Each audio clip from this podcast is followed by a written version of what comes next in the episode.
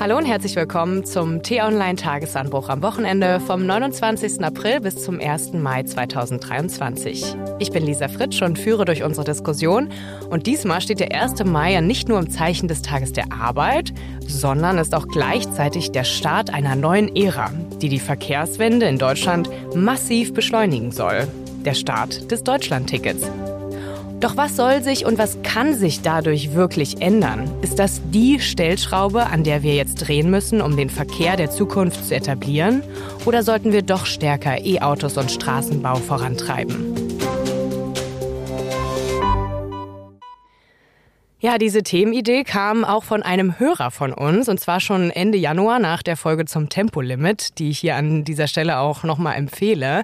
Aber jetzt zum Start des Deutschlandtickets passt es natürlich, sich damit auseinanderzusetzen. Und wenn auch Sie, liebe Hörerinnen und Hörer, eine Idee für ein Thema haben, das wir hier im Podcast diskutieren sollen oder das Sie hintergründig beleuchtet haben möchten, schreiben Sie uns gerne an podcasts.t-online.de.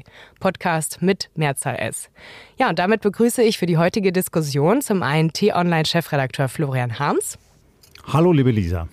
Und unser Mobilitätsredakteur bei T-Online, Christopher Clausen. Schön, dass du auch mal dabei bist. Ja, hallo, ich freue mich dabei zu sein und freue mich auf die Diskussion. Ja, wenn Sie sich, liebe Hörerinnen und Hörer, denken, Mensch, so viele neue Gesprächspartner hier in den vergangenen Wochen im Podcast, die zum ersten Mal dabei waren, das liegt auch daran, dass die T-Online-Redaktion mittlerweile auf über 150 Redakteure angewachsen ist. Vor sechs Jahren haben wir hier im Newsroom in Berlin mit knapp 40 Leuten gestartet. Und T-Online ist ja nicht nur eine Nachrichtenseite, sondern deckt auch viele andere Themen ab, wie zum Beispiel Tipps fürs Auto, für die Steuererklärung oder den Garten. Und aus diesem Ressort kommst ja eben du, Christopher. Aber wie wir jetzt gleich sehen werden, Fachwissen und Politik überschneidet sich auch oft. Und damit kommen wir zurück zum Thema, dem Start des Deutschlandtickets. Verkehrsminister Wissing von der FDP sagte nach dem Beschluss des Bundeskabinetts Folgendes. Das ist eine Riesenreform. Dahinter verbirgt sich viel mehr als nur ein anderer Preis. Es verbirgt sich die Überwindung von äh, von komplizierten, komplexen Strukturen dahinter.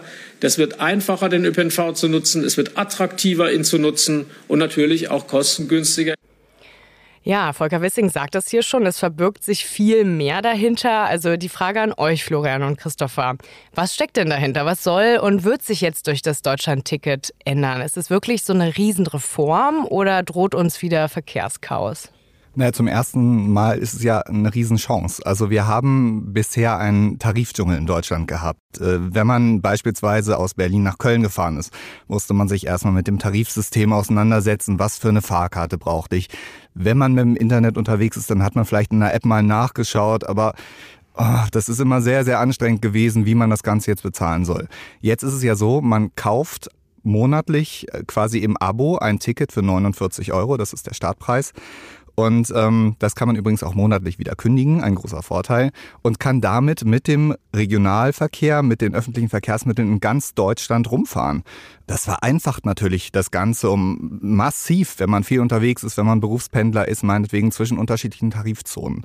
Und ähm, daher sehe ich darin schon mal eine große Chance. Und ähm, ein anderer Punkt, der dahinter steckt, ist es auch eine riesige Chance für die Digitalisierung. Wenn man sich jetzt im, äh, besonders im ländlichen Raum mal die Verkehrsunternehmen anguckt, hat man da teilweise ja gar keine Online-Tickets bekommen, da hast du ein Papierschnipsel bekommen. Wenn wir das Ganze jetzt digital erfassen und sehen, wie viele Leute in welcher Region so ein Ticket haben, damit unterwegs sind, sich ein- und auschecken, je nachdem, also wenn, wenn die Fahrkarten gelesen werden, kann man ja auch für, für den ganzen bundesdeutschen Raum einfach sehen, wie die Leute unterwegs sind. Und solche Daten waren vorher so schwer zusammenzubekommen. Von daher bin ich ehrlich gesagt auch aus persönlicher Sicht sehr, sehr überzeugt, dass das große, große Chancen birgt. Ich sehe auch die großen Chancen. Ich wundere mich ein bisschen, dass es erst Corona gebraucht hat und dann die Krise mit dem Ukraine-Krieg, dass wir dahin gekommen sind, endlich mal sowas auszuprobieren. Aber so malen die Mühlen halt langsam in diesem Land.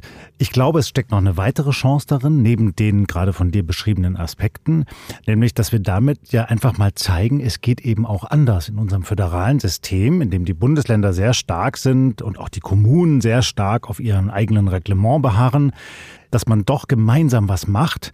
Und anders werden sich die vielen Herausforderungen der Digitalisierung, die auch auf anderen Feldern noch liegen in der Verwaltung, gar nicht managen lassen, als dass wir es wirklich gemeinsam und einfach bundesweit anpacken. Ja, aber ich meine, durch das Deutschlandticket, das ist nur ein Teil der ganzen Geschichte, es sind eben die Verkehrsministerien in den Ländern. Das heißt aber noch lange nicht, dass die Digitalisierung in ganz Deutschland vorankommt. Ähm, und du hast es gesagt, Christopher, es gibt Menschen, die vielleicht von einer in die nächste Tarifzone pendeln. Es gibt nun aber auch, glaube ich, viel, viel mehr Menschen, die auf dem Land wohnen, wo der Bus eben nur zweimal am Tag fährt. Wie sieht es denn für die aus? Ehrlich gesagt, da sind wir uns auch einig. Und selbst die äh, Chefin von DB Regio, äh, die Vorständin, hat das gesagt in einem Interview. Der ländliche Bereich ist in einer extrem schwierigen Situation in diesem Fall. Also wir sind jetzt hier gerade in Berlin ich persönlich habe ein 49-Euro-Ticket bestellt, ähm, werde es auch intensiv nutzen. Im ländlichen Bereich, vielleicht mal ein Beispiel. Also ich, ich komme aus Niedersachsen, aus einer ländlichen Region. Ähm, meine Schwiegereltern haben halt ein Auto, da wird dann zur Arbeit gependelt, das sind 20 Kilometer. Es gibt keine direkte Anbindung zu diesem Arbeitsort, da musst du ein Auto nehmen. Und für, für den ländlichen Bereich sieht das im Moment zumindest noch sehr, sehr schwierig aus. Und das wird sich wahrscheinlich in den nächsten Jahren nicht ändern. Es gab schon Positionspapiere des VDV, das ist also dieser Verband der Verkehrsunternehmen. Die haben 2020 mal so ein Papier aufgesetzt, wo sie gesagt haben, was sich im, im Nahverkehr alles ändern muss. Und ähm, einer dieser Punkte war unter anderem aber auch die Digitalisierung, die Vernetzung und die Verknüpfung von Angeboten. Ähm, und da kommen wir vielleicht später auch noch hin. Dieser, ähm, der Deutschlandtakt der Deutschen Bahn spielte auch eine wichtige Rolle. Das heißt, ähm, deren Forderung war, zu sagen, ähm, wir richten einen verlässlichen Takt quasi äh, ein, um die Fernziele miteinander zu verbinden und dann mit Nahverkehrszügen die, die einzelnen Ortschaften und von da aus verlässliche Busverbindungen beispielsweise einzurichten. Das braucht eine Menge, und da, da bin ich wieder bei dem Punkt, den ich vorhin gemacht habe, äh, Daten. Digitalisierung, Daten zu schauen, wo fährt wer lang, ähm, meinetwegen auch Apps einzurichten, um ähm, Rufbusse, also wer, wer älter ist, kennt vielleicht noch die Anrufsammeltaxis. Das war, da hat man dann an der Bushaltestelle gestanden, irgendwo an der Telefonzelle dann sich einen Bus gerufen, der dann drei Stunden später nach Vorbestellung kam. Das geht ja mit Apps inzwischen alles viel, viel einfacher. Beispielsweise in Berlin gibt es Yelby. Da kann man mehrere Verkehrsmittel miteinander kombinieren. E-Scooter, E-Roller. Man kann sich Carsharing-Autos darüber bestellen, kann sich aber auch eine Fahrkarte, einen Einzelfahrschein für, für die BVG hier in Berlin kaufen, also für, für die U-Bahn und S-Bahn. Und wenn so ein Angebot natürlich deutschlandweit ausgerollt wird, bietet das natürlich extreme Chancen auch im ländlichen Raum, dass man sagt, okay, ich bestelle mir jetzt äh, dem nächsten Shuttle aber das, das ist im Moment einfach noch gar nicht möglich, weil diese Digitalisierung eben noch gar nicht da ist. Ja, und Christoph, weil ja auch häufig das Angebot vor Ort dann eben fehlt. Da ist dann halt kein Bus und da ist auch kein Shuttle und da gibt es auch keinen, der mehr Taxi fahren will, weil einfach niemand mehr da ist. Und da denke ich, muss man auch sagen, äh, es sind halt auch in der Vergangenheit falsche Entscheidungen getroffen worden. In den vergangenen Jahrzehnten hieß Verkehrspolitik in Deutschland in erster Linie Autopolitik. Autobahnpolitik, Bundesstraßenpolitik und Ausgleichsstraßenpolitik. Und das war das, was die Verkehrsminister, auch die Bundesverkehrsminister, insbesondere von einer Partei jahrelang betrieben haben, und das war die CSU. Diese Herren hießen Ramsauer, Dobrindt und Scheuer. Und die haben genau diese Politik immer vorangetrieben. Und das muss man einfach sagen. Dabei ist zum Beispiel der Bahnverkehr oder auch die gerade von dir beschriebene Anbindung des Bahnverkehrs an den öffentlichen Personennahverkehr stiefmütterlich behandelt worden, echt regelrecht vernachlässigt worden.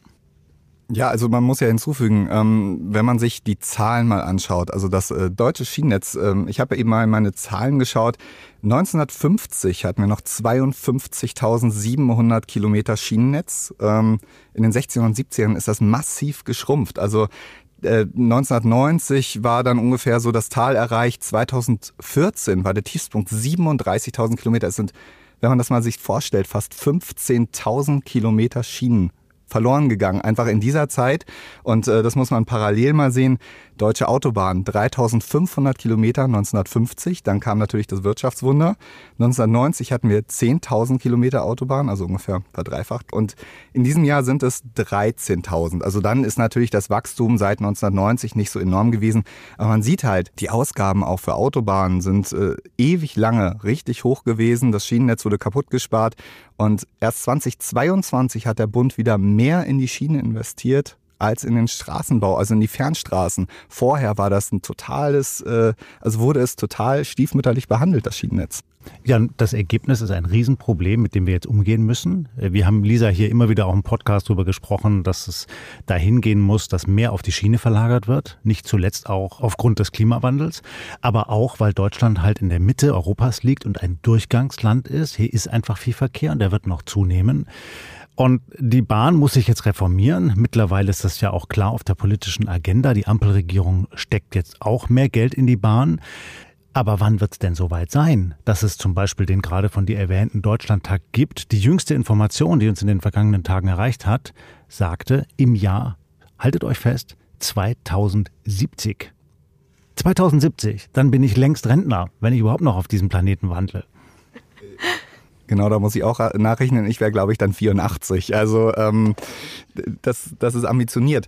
Ja, lass uns vielleicht auch nochmal auf den Deutschlandtakt schauen. Was ähm, steckt denn genau dahinter? Ist das so, wie wenn ich, sage ich mal, im Bahnhof ankomme und ähm, dann gerade den Bus verpasst habe und dann 10 bis 20 Minuten warten muss? Kann ich mir das so für deutschlandweit vorstellen oder was ist da genau geplant? Genau, sehr vereinfacht. Also das Ziel, was dahinter steckt, ist, dass, dass man ursprünglich, und Florian hat es gesagt, 2070 ist jetzt die Zeit, bis 2030 wollte man doppelt so viele Fahrgäste wie heute auf die Schiene kriegen und dazu auch noch den Güterverkehr deutlich stärken. Also wir haben jetzt ungefähr 18 Prozent der Güter werden im Moment in Deutschland auf der Schiene transportiert. Bis 2030 sollten es 25 Prozent werden. Und wie will man das erreichen? Also es soll einen abgestimmten Fahrplan für das ganze Land geben. Das heißt, ähm, jede Großstadt, in, in jeder Großstadt soll quasi jede halbe Stunde ein Fernzug in, in alle Richtungen fahren. Das ist so ungefähr, in der Schweiz gibt's das schon. Und die Besonderheit in der ganzen Planung ist eigentlich, dass es fahrplanbasiert ist. Das heißt, man legt erst den Fahrplan fest, sagt quasi, welches Ziel haben wir. Okay, jetzt meinetwegen der Zug von Berlin nach München soll um 12 Uhr losfahren und wir berechnen, der soll um 15 Uhr oder 16 Uhr ankommen. Welche Gegebenheiten braucht es dafür? Also welche Infrastruktur müssen wir dafür schaffen? Das heißt, die Bauprojekte werden dementsprechend dann angepasst und man schaut, okay, wo gibt's Knackpunkte, wo müssen wir es noch beschleunigen, damit der Zug besser durchkommt. Und ähm, das erklärt es eben auch Florian. 20, 2070 ähm, hat man ja gesagt, soll er final stehen. Also man redete ja dann noch davon, dass es ein Work in Progress, also äh, dass man es langsam erarbeitet. Es ist natürlich total irre, trotzdem 2070 die Vorstellung. Aber man muss natürlich immer wieder schauen, okay, wo gibt es jetzt wieder einen Engpass? Wo kann man nachjustieren? Und ähm, nochmal so eine kleine persönliche Anekdote. Ein Freund von mir arbeitet in Süddeutschland für die Deutsche Bahn und ist an der Planung von solchen Streckennneubauprojekten beschäftigt. Und der, seit ich, also ich kenne ihn seit fünf Jahren, seitdem arbeitet er an einem Streckenneubauprojekt. Warum dauert das so lange, muss man sich fragen. Ähm, das gibt mehrere Gründe. Du hast zum einen natürlich, musst du mehrere Streckenalternativen vorstellen. Du hast, die Kommunen sind daran beteiligt, die Länder sind beteiligt, dann hast du noch EU-Vorgaben. Du hast äh, bundesweite Vorgaben und die Bahn muss sich ja komplett digitalisieren. Es geht um digitale Stellwerke, es geht äh, um Zugüberwachungssysteme, die europäisch sein sollen, damit die Züge auch durch ganz Europa fahren können. Aber Christoph, weißt du, an was mich das erinnert? Wir kommen immer wieder in diesem Podcast an genau so einen Punkt, an dem ich dann häufig denke, Mensch, wir haben doch hierzulande mal einen anderen Modus gepflegt. Also du hast vorhin das Wirtschaftswunder erwähnt. Hätten wir damals oder unsere Vorfahren damals in so einem Modus gewirtschaftet, dann hätte es nie dieses Wirtschaftswunder gegeben. Ja, dass man immer erst überlegt, okay, welche Vorgaben muss ich denn einhalten in der Kommune, im Land, im Bund, bei der EU? Was, was könnte passieren? Wie sollte ich mich auf die neuesten Trends bei der Digitalisierung einstellen? Dann brauche ich dies noch und jenes und jenes. An einer anderen Stelle hat uns genau dieses Denken in eine hochgradige Sicherheitsgefährdung gebracht, nämlich bei der Bundeswehr. Dass die Bundeswehr heute nicht mehr in der Lage ist, das Land zu zu verteidigen, weil sie einfach sich selbst kaputt bürokratisiert hat, weil jeder Vorgang aufgebauscht wird zu einem jahrelangen Prozess und dann kannst du noch nicht mal mehr eine Radmutter bestellen. Und ähnlich kommt mir das manchmal in der Verkehrspolitik auch vor. Ich will es jetzt aber auch nicht schwärzer malen, als es ist, sondern noch mal kurz zurückgehen von, zu dem Deutschlandtakt. Denn es gibt ja schon einzelne Verbindungen, da gibt es den, da funktioniert der und ich profitiere davon. Ich fahre sehr viel zwischen Hamburg und Berlin hin und her und da fährt jetzt tatsächlich in der Regel, wenn er nicht verspätet ist, alle halbe Stunde ein Zug. Und man muss gar nicht mehr gucken, kriege ich jetzt unbedingt den einen, sondern wenn man, wie ich zum Beispiel, eine Bahncard hat, wo man sich einfach in den Zug reinsetzen kann, dann ist das ein Riesenvorteil. Und wenn ich mir jetzt vorstelle, dass das irgendwann auf Deutschland ausgerollt wird und dann vielleicht sogar noch mittelgroße Städte oder sogar noch Dörfer angebunden werden, dann sind wir eine echte Mobilitätsrepublik. Ähm, kurze Replik dazu. Ähm, klar, ich, ich verstehe es ja auch. Also man, man ärgert sich unfassbar darüber, warum dauert das alles so lange. Und er hat es mir so ein bisschen erklärt. Er sagt, okay, wir müssen mehrere Vorschläge machen. Dann geht das, ähm, gibt es inzwischen einige ähm, Bürgerentscheide dazu. Dann sagen die Bürger, nein, der Zug soll bitte nicht so dicht an meiner Haustür vorbeifahren, was ich aus als Privatmensch auch verstehen kann. Dann gibt es Umweltschutzauflagen, weil wir wollen ja halt was Nachhaltiges schaffen, also Klimaschutz, dann soll die Natur nicht gefährdet werden. Aber es ist natürlich irre, weil du so viele Stufen durchlaufen musst. Und der meinte auch, wie viele Änderungsschleifen wir schon gefahren haben. Und man wird irgendwann wahnsinnig, weil irgendwer wieder irgendeine Änderung will und dann musst du alles wieder umschmeißen. Und das ist auch für die, die es planen, aus seiner Sicht unfassbar frustrierend. Ja, und das ist dann eben diese Konsensrepublik, wo wirklich jedes kleinste Interesse noch berücksichtigt wird. Einerseits ist das ja ganz schön, Andererseits blockiert es uns total. Und das können wir uns so eigentlich nicht mehr erlauben. Ja, aber eigentlich ist ja dann das Deutschlandticket, wie wir am Anfang schon festgestellt haben, dann eher ein Vorreiter, wo halt nicht alles ähm, das stimmt, Lisa, aber wir haben erst eine tiefe Krise gebraucht, nämlich die Corona-Pandemie, ja, wo es dann hinterher hieß, okay, jetzt müssen wir mal gucken, was wir machen können, damit die Leute draußen mit unterwegs sein können. Wir können doch nicht je, für jede große Änderung erstmal eine Weltkrise brauchen. Hm. Wir müssen aus eigenem Antrieb heraus, aus Einsicht, aus Innovationsfreude und auch aus Kompromissbereitschaft schneller vorankommen. Vielleicht hat es aber auch mit der neuen Regierung zu tun, wo halt SPD und Grüne drin sitzen. Könnte auch sein. Ja, das mag schon sein, dass das auch eine Rolle spielt. Schon, ja. ja. Ähm, lass uns vielleicht nochmal auf den Punkt Finanzierung schauen, denn irgendwo muss ja auch das Geld herkommen für den ganzen Schienenbau etc. Und ähm, da hat zum Beispiel der Verkehrsminister aus Hessen, Tarek Al-Wazir von den Grünen, etwas Spannendes im Bundesrat Ende März zugesagt. Wenn wir Erfolg haben, dann gilt aber natürlich, dass wir das Angebot ausweiten müssen. Und der Koalitionsausschuss hat eine wegweisende Entscheidung getroffen. Er hat gesagt, die Lkw-Maut soll erhöht werden, um die Schiene zu finanzieren. Damit haben wir jetzt das Prinzip endlich Straße finanziert Schiene. 5 Milliarden Euro im Jahr. Und das ist auch dringend nötig. Wir müssen am Ende das Geld finanzieren, damit wir am besten 2045, wenn dieses Land klimaneutral sein will, auch alle Schienenprojekte umgesetzt haben. Ja, 2045 ist noch mal sportlicher als 2070 jetzt. Ähm, aber trotzdem, die Schiene durch die Anhebung der Lkw-Maut zu finanzieren, ist das der richtige Weg oder brechen uns da noch mehr Lkw-Fahrer weg, weil die Unternehmen irgendwie finanziell ins Straucheln geraten? Ähm, ich glaube, da gibt es mehrere Perspektiven. Also das eine ist natürlich, die Kosten für, für eine erhöhte Maut müssen umgelegt werden. Wer zahlt? Zum einen der Endkunde, der Verbraucher. Also die Spedition bezahlt mehr Geld. Entweder setzt sie ihre Fahrer noch mehr unter Druck, noch effektiver zu arbeiten, oder sie legt die Kosten quasi dann auf den Kunden äh, wieder um. Und die Spedition bekommt ja aber auch Druck, beispielsweise, wenn wir jetzt von, von Lebensmitteltransporten reden. Da sagt dann ja auch Edeka oder Aldi oder Rewe, okay, mehr wollen wir nicht bezahlen. Das heißt, irgendwer leidet auf jeden Fall unter, unter solchen Erhöhungen das Ansinnen finde ich ziemlich sinnvoll, natürlich zu sagen, mit Lkw-Verkehr, äh, mit auch einem steigenden Lkw-Verkehr finanzieren wir die Schiene. Allerdings eben kurzfristig tut das echt enorm weh. Und ähm, es gibt ja Zahlen ähm, vom Bundesamt für Logistik und Mobilität, die ja damit rechnen, dass der Lkw-Verkehr in den nächsten Jahren massiv ansteigen wird, um bis zu 50 Prozent. Das ist natürlich eine Prognose. Äh, das Bundesumweltministerium ist da schon wieder vorsichtig und sagt, naja, vielleicht kann man es nicht so sehen. Ich, ich gebe diese Zahl einfach mal wieder. Und wenn man sich fragt, was dann auf den Straßen los ist, also wer jetzt auf Autobahnen unterwegs ist, auf der rechten Spur, kommt man ja schon, man kommt ja gar nicht mehr auf die rechte Spur manchmal vor lauter LKW. Und dann kommen wir nämlich auf den Punkt, LKW beschädigen ja auch die Straßen mit ihrem Gewicht, wenn wir so Schwerlastdinger haben. Die TU Hamburg hat mal was ausgerechnet. Und zwar, also wenn ein LKW fährt, schwingt er ja deutlich stärker als ein Auto. Und ähm, das führt zu einer verstärkten Abnutzung der Straße. Und da gibt es eine ganz tolle Zahl. Ein Lastwagen mit 10 Tonnen Achslast beansprucht die Verkehrswege pro Entfernungseinheit, also pro Kilometer, 160.000 Mal stärker als ein Auto. So, nur um den Bogen jetzt wieder zu schlagen, wenn man das ganze Geld mit einer erhöhten Maut bei steigendem Lkw-Verkehr in die Schiene wiederum investiert, was eigentlich löblich wäre, wer zahlt denn dann die Abnutzung durch den stärkeren Lkw-Verkehr auf den Straßen? Und da, wir haben ja schon ein Investitionsprogramm, wo jetzt erstmal beschleunigt ähm, 144 Autobahnen saniert werden müssen, Autobahnbrücken. Das Geld muss ja auch irgendwo herkommen. Und warum ähm, prognostiziert dieses eine Amt jetzt so viel mehr Güterverkehr? Wegen der Nachfrage oder ähm, warum genau? Ich kann jetzt nur mutmaßen, wenn man sich alleine schon im Privatsektor anguckt, wie viel die Leute bestellen. Das ist der eine Punkt. Zum anderen, ähm, wir haben zwar das hehre Ziel, mehr Güter auf die Schiene zu bekommen, im Moment gibt die Schiene das aber nicht her. Das bedeutet, irgendwo müssen diese Lkw einfach langfahren. Transitland, hat Florian ja schon gesagt. Ähm, die Lkw müssen einfach aus ganz Europa durch, durch Deutschland durch. Ähm, ja, ich glaube, ähm, dieser, dieser Übergang wird eben schwierig, weil gleichzeitig muss man in die Schiene investieren, um es langfristig zu schaffen, dass es weniger Lkw werden. Aber das, das, die, die Vorstellung ist natürlich gerade gruselig. Wir leben mit einem maroden Bahnsystem und vollen Straßen.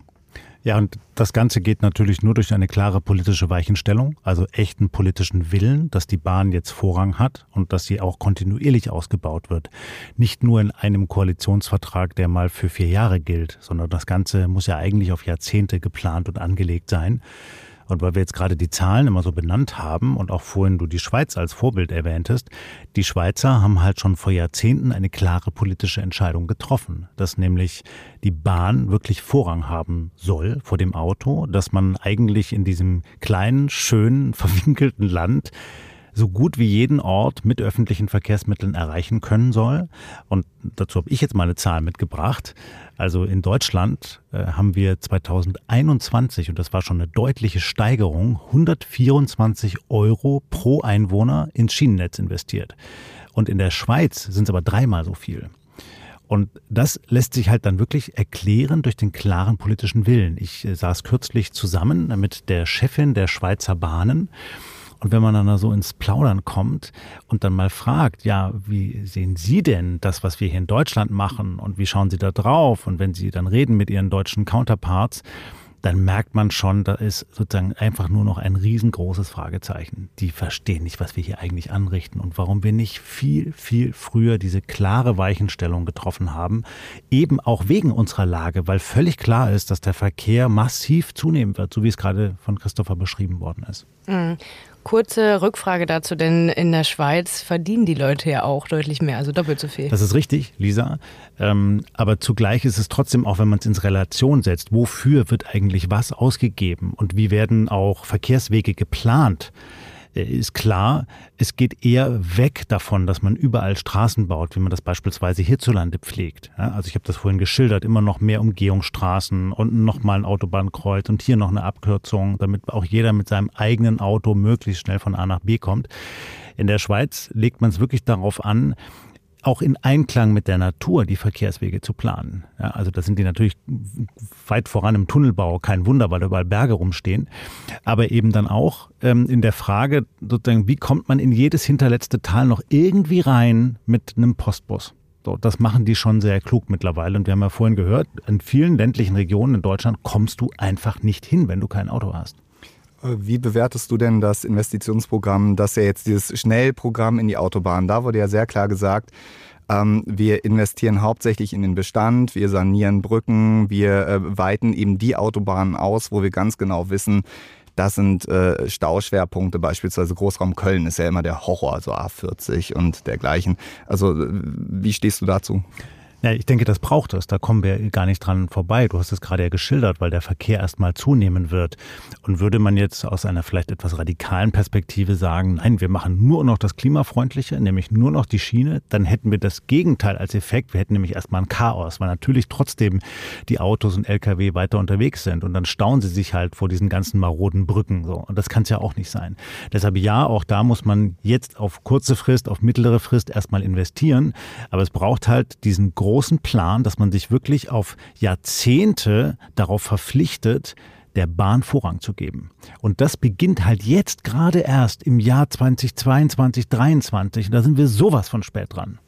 Ja, aber ich meine ja, die Bahn plant schon gerne lang. Das Problem liegt ja dann echt in der Politik, oder? Ja, Lisa. Ne? Und es, es war eben eine politische Entscheidung. Ich erinnere mal daran, es ist noch gar nicht so lange her, da war die wichtigste Entscheidung aus der Politik für die Deutsche Bahn, die Deutsche Bahn an die Börse zu bringen und auf Gewinn zu trimmen. Auf Teufel komm raus. Da hat sich niemand dafür interessiert, ob man langfristig plant. Und das war einfach kolossal falsch. So, wir müssen auch leider schon die letzte Frage stellen. Ich fand es sehr erfrischend, Christopher, dass du auch zwischendurch meine Moderation hier übernommen hast. Kann, können wir es öfter so machen? ähm, genau, ihr habt es schon öfter angesprochen. Jetzt Deutschland muss sozusagen als Durchfahrland in Europa auch ähm, gerade aus diesem Grund besser auf der Schiene aufgestellt sein. Wenn wir jetzt aber mal nach Osten schauen, ja, Polen, Osteuropa. Ich habe ja mal in Bulgarien studiert, da kann man sich äh, Bahnverkehr eigentlich so gut wie abschminken. Italien weiß ich jetzt nicht. Ähm, Frankreich ist natürlich schon viel weiter. Da ist es alles zentralisiert auf Paris. Das ist eine ganz andere Struktur. Aber generell die Frage, wie stehen wir so europäisch da? Also ich kann ja mal was zu Italien sagen. Die waren eigentlich mal sehr gut. Ja, und die waren auch sehr stolz auf ihre Bahn. Mittlerweile ist das leider nicht mehr überall gegeben. Im Süden ist es echt schwierig. Im Norden ist es so, dass einfach viele Strecken marode sind. Das merken auch manche Deutsche. Man konnte früher zum Beispiel mit dem Zug oder dem Nachtzug oder sogar dem Autozug von Norddeutschland in Hamburg bis nach Verona rollen. Das geht leider so nicht mehr. Ja, da will man wieder hinkommen, aber es wird dauern. Aber tatsächlich in Mittelitalien, da funktioniert das tadellos. Also alles um den Großraum Rom herum und in den angebundenen Städten funktioniert super gut. Und da gibt es auch so eine Art Italien-Takt. Also da zeigt so ein Land dann schon, wie es gehen kann. Ja, und man sieht ja auch, wie wichtig ähm, das Schienennetz für, für die Wirtschaft ist. Ähm, ich habe gerade vor, vor ein paar Wochen einen Artikel genau darüber gelesen. In China wird das Schnellzugnetz massivst ausgebaut. Du kommst innerhalb weniger Stunden durch das ganze Land. Ähm, und das wird von der chinesischen Regierung auch als Maßstab gesehen, weil auch Güter transportiert werden können, weil Menschen, weil Arbeitskraft schnell von A nach B gebracht werden kann. Und zurück auf Deutschland ich würde sagen, klar, es gibt enormen Verbesserungsbedarf, aber wenn man sich schon anschaut, was sich in den letzten Jahren getan hat, man darf ja nicht nur das Negative sehen. Züge sind massiv renoviert, saniert worden. Es kamen neue Züge auf die äh, Schienen. Die neuen ICEs fangen an zu rollen. Es gibt XL ICEs. Wir fangen eben, was du ja gesagt hast, Florian, mit dem, mit einem kleinen Deutschlandtakt an. Man darf auch das mal loben, finde ich, und sagen, okay, es wird, aber es dauert halt zu lange. Ja, und man darf es vielleicht noch mit einer Hoffnung verbinden, Christopher, denn eigentlich brauchen wir keinen Deutschlandtakt, sondern einen Europatakt. Ja, weil Lisa gerade auch fragte nach den Nachbarländern. Da wird ja in Teilen dran gebaut. Also eines der größten Bahnprojekte in Stuttgart, Stuttgart 21, ist Teil von so einem sogenannten, von einer Europatrasse. Da redet man über Paris und Verbindungen bis runter nach Wien. Eigentlich muss das die Zukunft sein, dass man Europa als Ganzes plant, weil das ist ja die Mobilität, die die Menschen hier diesem, auf diesem Kontinent pflegen. Und dann braucht es eben auch die Möglichkeiten, da auf der Schiene zu fahren. Und daran wird ja gearbeitet. Also es gibt ja eben Zugleitsysteme, die auf europäischer Basis beispielsweise funktionieren. Die müssen installiert werden. Das dauert halt. Jede, alle Strecken müssen nachgerüstet werden, alle Fernstrecken. Also wir können uns eigentlich, wenn wir optimistisch bleiben, und ich bin von Herzen aus Optimist, wir können uns auf eine ganz tolle Zukunft auf der Schiene freuen. Nur müssen dann, dann, ja. freuen wir uns jetzt auf die Zukunft, oder? Genau. ja, ich würde sagen, es ist ein schönes äh, Schlusswort. Ich bin auch Optimist und äh, möchte hier vor allen Dingen immer sehr hoffnungsvoll enden. Und ja, auch nochmal zu Europa. In Polen wird zum Beispiel auch äh, massiv ausgebaut. Und es kamen jetzt auch immer mehr Nachrichten über die Nachtzüge. Ich weiß zwar selber nicht, wie gut die sind, aber Verbindungen nach Stockholm etc. Genau, und damit danke ich euch für diese ganzen vielen interessanten Fakten vor allem. Ich hoffe, liebe Hörerinnen und Hörer, Sie sind nicht überflutet von Zahlen oder ähm, hören Sie sich die Folge einfach nochmal von vorne an. Warum nicht? Ich fand sie toll. Ähm, hören Sie auch gerne nochmal in unsere Tempolimit-Folge oder auch sehr interessant, letztes Wochenende ging es um Lobbyismus. Da sind wir nämlich auch schon wieder ganz nah am Thema Automobilindustrie, Lobbyismus konnten wir leider jetzt nicht drüber reden. Ich hoffe, wir ähm, kommen hier nochmal zusammen zu einem interessanten Thema, denn du hast es kurz jetzt zum Ende nochmal angesprochen, der Einfluss von China, der wäre auch interessant bei dieser Thematik. Und wenn Ihnen diese Folge genauso gut gefallen hat, abonnieren Sie gerne den Tagesanbruch Podcast, zum Beispiel auf Spotify, Apple Podcasts, Google Podcasts oder auch bei YouTube haben wir eine eigene Playlist. Dort kann man sogar auch Untertitel aktivieren. Die Links dahin finden Sie in den Show Notes und bei Fragen und Anmerkungen können Sie uns gerne schreiben an podcast podcasts.t-online.de. Damit bedanke ich mich fürs Zuhören und sage Tschüss. Ja, danke fürs Zuhören, danke für die Diskussion und bis zum nächsten Mal. Tschüss, bleiben Sie mobil und uns gewogen.